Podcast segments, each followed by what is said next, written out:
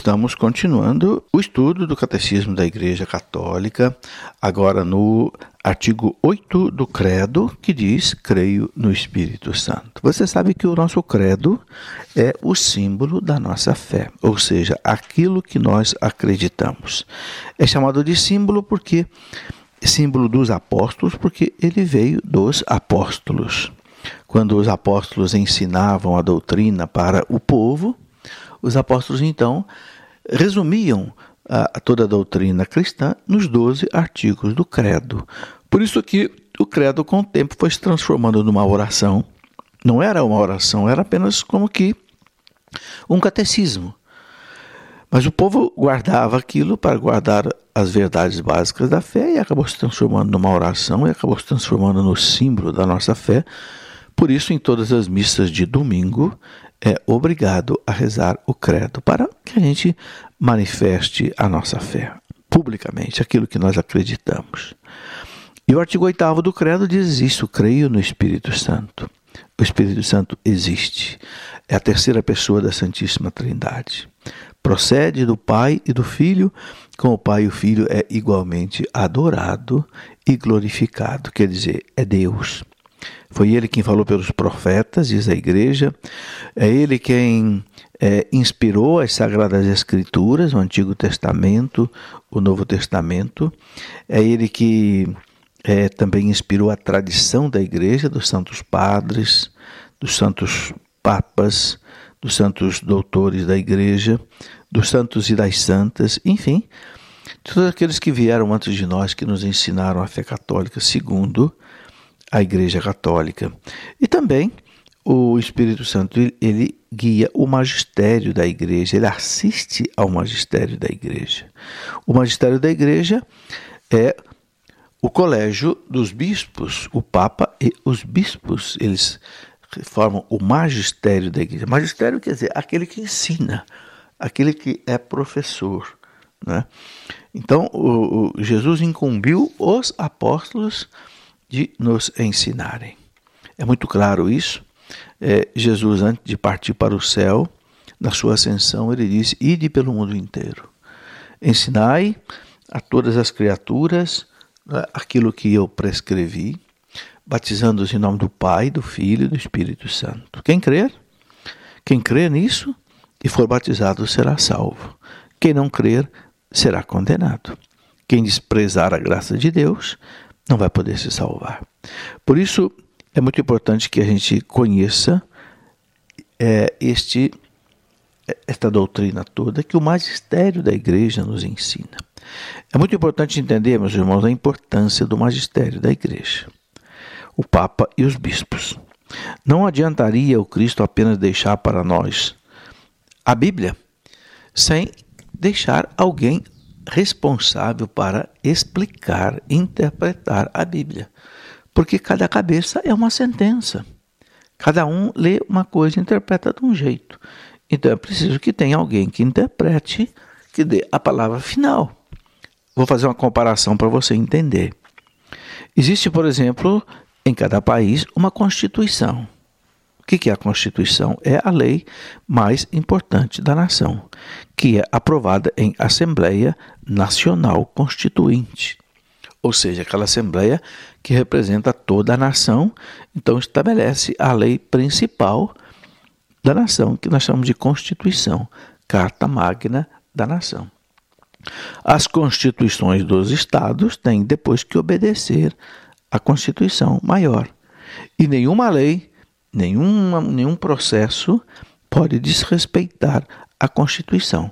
Nós dizemos que é inconstitucional, ou seja, não está de acordo com a Constituição. Então nós temos uma Constituição. Mas é preciso ter alguém que interprete a Constituição. Porque a própria Constituição, um pode interpretar de um jeito, outro interpreta do outro. Como diz o povo, cada um puxa a brasa para a sua sardinha, não é? Então, um diz que é um assunto é constitucional, o outro diz que é inconstitucional e fica aquela briga. Então vai para a justiça. Então a primeira instância decide o problema, normalmente o juiz na cidade. Quando é, aquele que perdeu não se conformou, então ele vai para a segunda instância, normalmente na capital do estado. E se perdeu e não se conforma, vai para uma terceira instância, que é em Brasília, na capital da República, no Tribunal, no Superior Tribunal de Justiça. E quando é um problema ligado à Constituição, então vai para o Supremo Tribunal Federal julgar. E quando o Supremo Tribunal Federal julgou, não tem mais recurso, acabou. E aquilo muitas vezes se torna o que os juristas chamam de súmula vinculante. Súmula vinculante quer dizer todos os outros problemas parecidos com aquele vão ter a mesma solução. Então existe um órgão máximo para interpretar a Constituição, que é o Supremo Tribunal Federal, para que não fique uma confusão. Ora, Cristo também sabia que com a Sagrada Escritura ia acontecer isso. Então Cristo deixou um tribunal deixou o magistério da igreja, o Papa e os bispos, para interpretarem. Então, todos nós devemos ler a Sagrada Escritura, todos nós devemos interpretar, movido pelo Espírito Santo, mas sempre de acordo com aquilo que a igreja nos ensina, de acordo com os dogmas da nossa fé, de acordo com as verdades que o magistério nos ensina. E se há alguma dúvida sobre a Bíblia, quem vai tirar essa dúvida, quem vai esclarecer essa Bíblia, não é eu, não sou eu, nem você, nem um padre. Quem vai esclarecer esta dúvida é o Papa com os bispos. Por isso que o catecismo da Igreja Católica é a nossa bússola. Porque esse catecismo da Igreja Católica foi feito pelo magistério da Igreja, o Papa com os bispos. Depois que o Papa mandou preparar o catecismo, naquele grupo de 12 cardeais, aliás, presididos pelo atual Papa Bento XVI, que na época era o cardeal Ratzinger, prefeito da Sagrada Congregação da Fé. Depois que os doze cardeais e mais uma equipe de sete bispos prepararam o catecismo, o Papa João Paulo II mandou o catecismo para todos os bispos da igreja lerem, interpretarem, darem sugestões.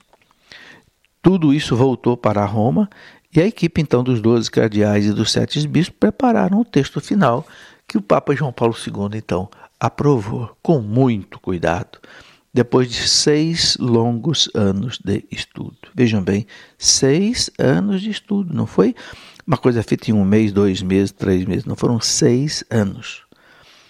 A preparação do catecismo começou em 1986 e terminou em 1992, para que a gente é, tenha realmente a doutrina católica baseada na Sagrada Escritura sem erro. Por isso existe o magistério da igreja. Jesus disse para Pedro e os apóstolos, está lá em Lucas 10, 16: Quem vos ouve, a mim ouve. Quem vos rejeita, a mim rejeita. E quem me rejeita, rejeita aquele que me enviou. Quem me rejeita, rejeita aquele que me enviou. Foi aos apóstolos que Jesus confiou o reino de Deus. É? Jesus disse para os apóstolos, pequeno rebanho, foi do agrado do Pai dar-vos o reino. E Jesus colocou nas mãos deles a missão de levar o Evangelho a todas as nações né, e de interpretar. Então, quem vos ouve, a mim ouve, quem vos rejeita, a mim rejeita, quem me rejeita, rejeita o Pai. Então, quem rejeita o que ensina a igreja, o magistério da igreja, rejeita aquilo que a igreja ensina, o que o Cristo ensina, o que o Pai ensina. E muitas verdades da nossa fé são dogmas de fé que não mudam.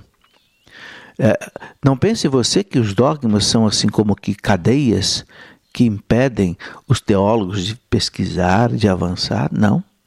O Papa Bento XVI um dia disse que os dogmas não são cadeias que nos prendem, que nos limitam, ao contrário, ele diz são janelas abertas para o infinito. Janelas abertas para o infinito, quer dizer, se você caminha em cima dos dogmas, você vai longe, você vai até o infinito, você vai até Deus. Eu gosto de fazer aquela comparação com um trem. Se o trem sair do trilho, o que, que acontece? Acabou a viagem. O trem vai descarrilhar, vai capotar, porque saiu do trilho. Também o cristão, se o cristão sair de cima da doutrina, sair de cima dos dogmas, ele não vai a lugar nenhum. Ele vai capotar. ele vai entrar no caminho do erro, no caminho dos falsos profetas, das falsas doutrinas.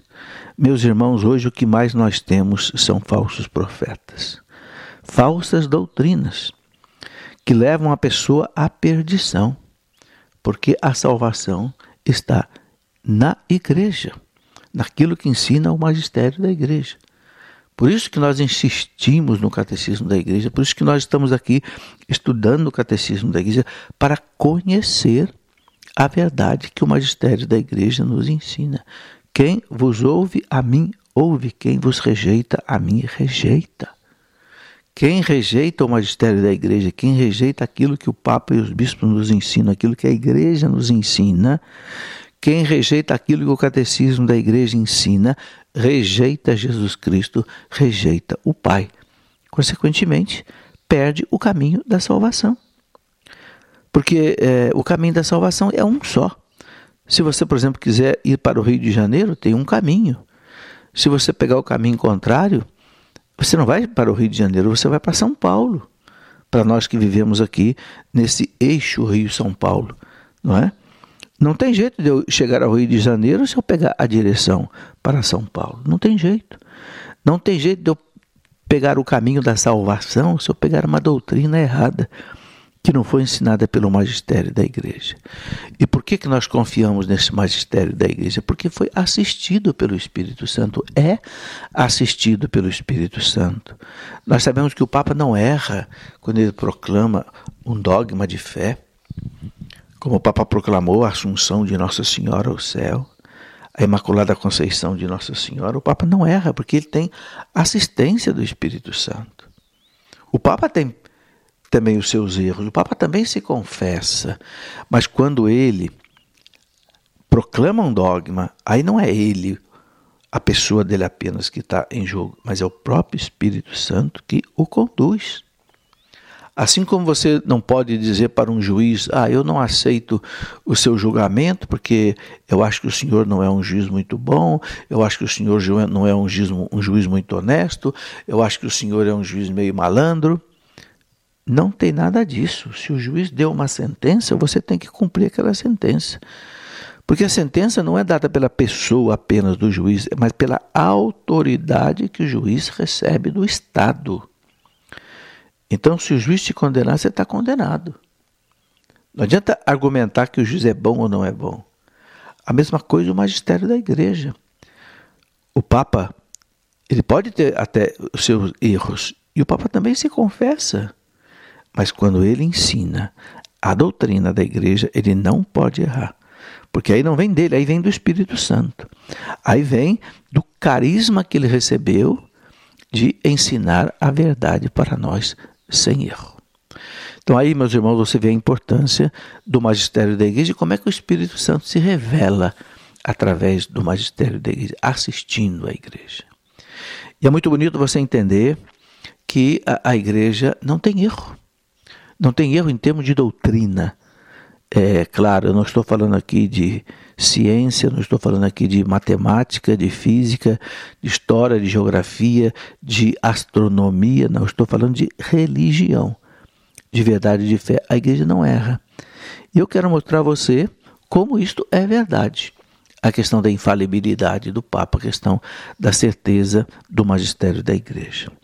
E o catecismo mostra para nós aqui um parágrafo muito importante, 688, como é que a gente pode ver a presença, o Espírito Santo? Como é que a gente pode conhecer o Espírito Santo através da vida da igreja? Porque é ali que ele se manifesta, é ali que ele mora, ele é a alma da igreja. Então, nós vemos que o Espírito Santo está presente, se manifesta nas escrituras da igreja, o Novo e o Antigo Testamento, na tradição da igreja, no magistério da igreja. Nós estamos falando aqui do magistério da igreja. E eu dizia, antes do nosso intervalo, que é, a igreja não tem erro em termos de doutrina. Não tem. E eu vou quero mostrar a você o porquê que não tem. Por que, que o Papa é infalível quando ele proclama uma verdade de fé? Mais uma vez eu repito, apenas sobre a fé e a doutrina. Nada de ciência. Quando o Papa fala de outras coisas que não seja a doutrina, a moral, ele pode errar. Mas em termos de fé e de moral, é dogma de fé proclamado em 1870 no Concílio Vaticano I que o Papa não erra.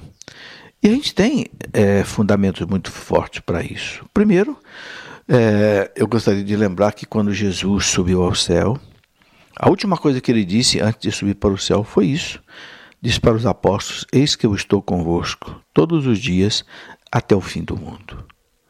Ele enviou os apóstolos a pregar o evangelho, levar o evangelho, mas ele prometeu: Eis que eu estou convosco. Ele não disse estive, nem estarei, eu estou sempre, hoje, convosco. Ora, então como é que a igreja pode errar o caminho da doutrina da salvação se Jesus está com ela? Não pode errar. Não pode errar. Quando Jesus estava naquela barca com os apóstolos, os apóstolos estavam morrendo de medo porque havia aquela ventania, havia aquelas ondas do mar e acordaram Jesus: Senhor, nós estamos perecendo, o Senhor não se incomoda. E Jesus acalmou o mar, acalmou o vento, e Jesus disse para ele: Homens de pouca fé que vocês são. Como é que essa barca pode errar? Como é que essa barca pode afundar comigo aqui dentro? Não vai afundar nunca. Ok? Então, mesma coisa, a igreja não vai afundar nunca. A igreja não vai errar nunca o caminho da salvação, porque Cristo está nela. Eis que eu estou convosco todos os dias até o fim do mundo. Depois Jesus também disse para Pedro e para os apóstolos, você pode conferir aí em Mateus 16, 18 e depois Mateus 18, 18. Em Mateus 16, 18, Jesus diz para Pedro: Tu és Pedro, sobre esta pedra edificarei a minha igreja. Tudo que você ligar na terra, eu ligo no céu. Ora, se tudo que Pedro ligar na terra, Jesus liga no céu, então Pedro não pode ligar nada errado na terra. Porque no céu não pode ser ligado nada errado. No céu não pode entrar nada de errado. Então Jesus não deixa Pedro ligar nada de errado na terra. Você compreendeu? Aí está a base bíblica da infalibilidade do Papa, quando ele proclama uma verdade de fé. Tudo que você ligar na terra, eu ligo no céu. Por exemplo, quando o Papa diz fulano de tal é santo, fulano de tal é beato, não tem erro. Se ele ligou aqui na terra, Jesus liga lá no céu. Se o Papa diz o Natal é dia 25 de dezembro, então também no céu o Natal é dia 25 de dezembro. Mesmo que o Cristo possa não ter nascido no dia 25 de dezembro, mas não tem importância. O Papa fixou a celebração na terra em 25 de dezembro, no céu também é. Se o Papa fixou que o dia da Imaculada Conceição, né, o dia que Nossa Senhora nasceu, por exemplo, é 8 de setembro, celebrado aqui na terra, então o céu também celebra 8 de setembro. Porque tudo que você ligar na terra, Pedro, eu ligo no céu, é promessa de Jesus. E promessa é promessa, meus, meus amigos. Deus não é mentiroso, Deus não é um político farsante que fica enganando a gente. Não, não. Deus, quando Ele fala, Ele cumpre. Por isso, a gente tem essa, essa certeza, essa convicção. E tem mais, eu já falei a vocês, Jesus disse aos apóstolos: quem vos ouve, a mim ouve. Dizer, então, quando a igreja fala, os apóstolos falam, é o próprio Cristo que fala. Então não pode ter erro. É a beleza do magistério da igreja. E quando Jesus se despedia dos apóstolos na última ceia, Jesus vai dizer para eles muitas vezes, né? É, especialmente ali é, em, em João 16, 12 e 13, Jesus disse para os apóstolos na última ceia: Eu tenho muitas coisas ainda para ensinar para vocês, mas vocês não estão preparados para ouvir agora. Mas quando vier o Paráclito, o Espírito Santo, ensinar-vos-á toda a verdade.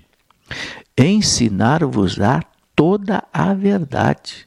Jesus prometeu: o Espírito Santo vai ensinar para vocês toda a verdade. Em João 14, 15 e 25, Jesus vai dizer para eles: o Espírito Santo relembrará a vocês tudo o que eu disse.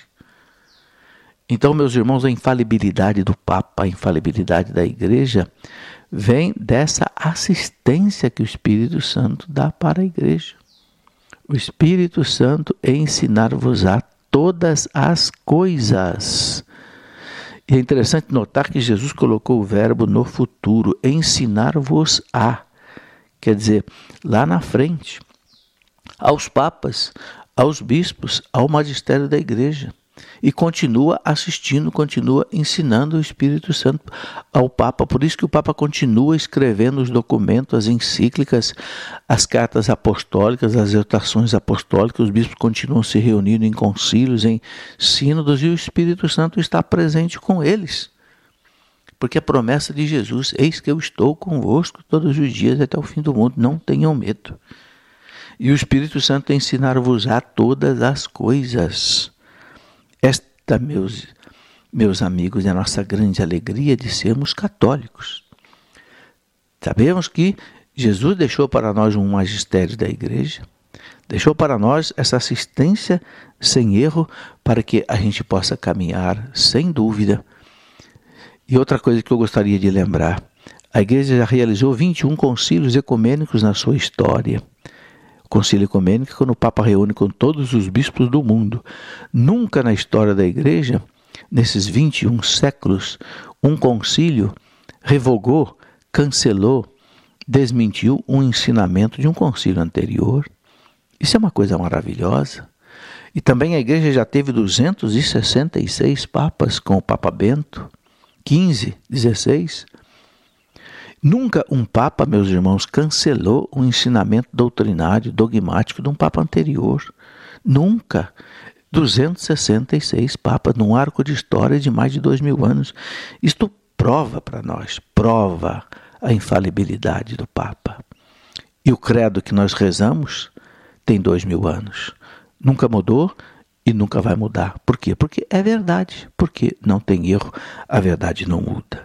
Então você está vendo aí como é que a gente encontra o Espírito Santo no magistério da igreja. É ali que o Espírito Santo conduz a igreja. Que maravilha. Fique com Deus.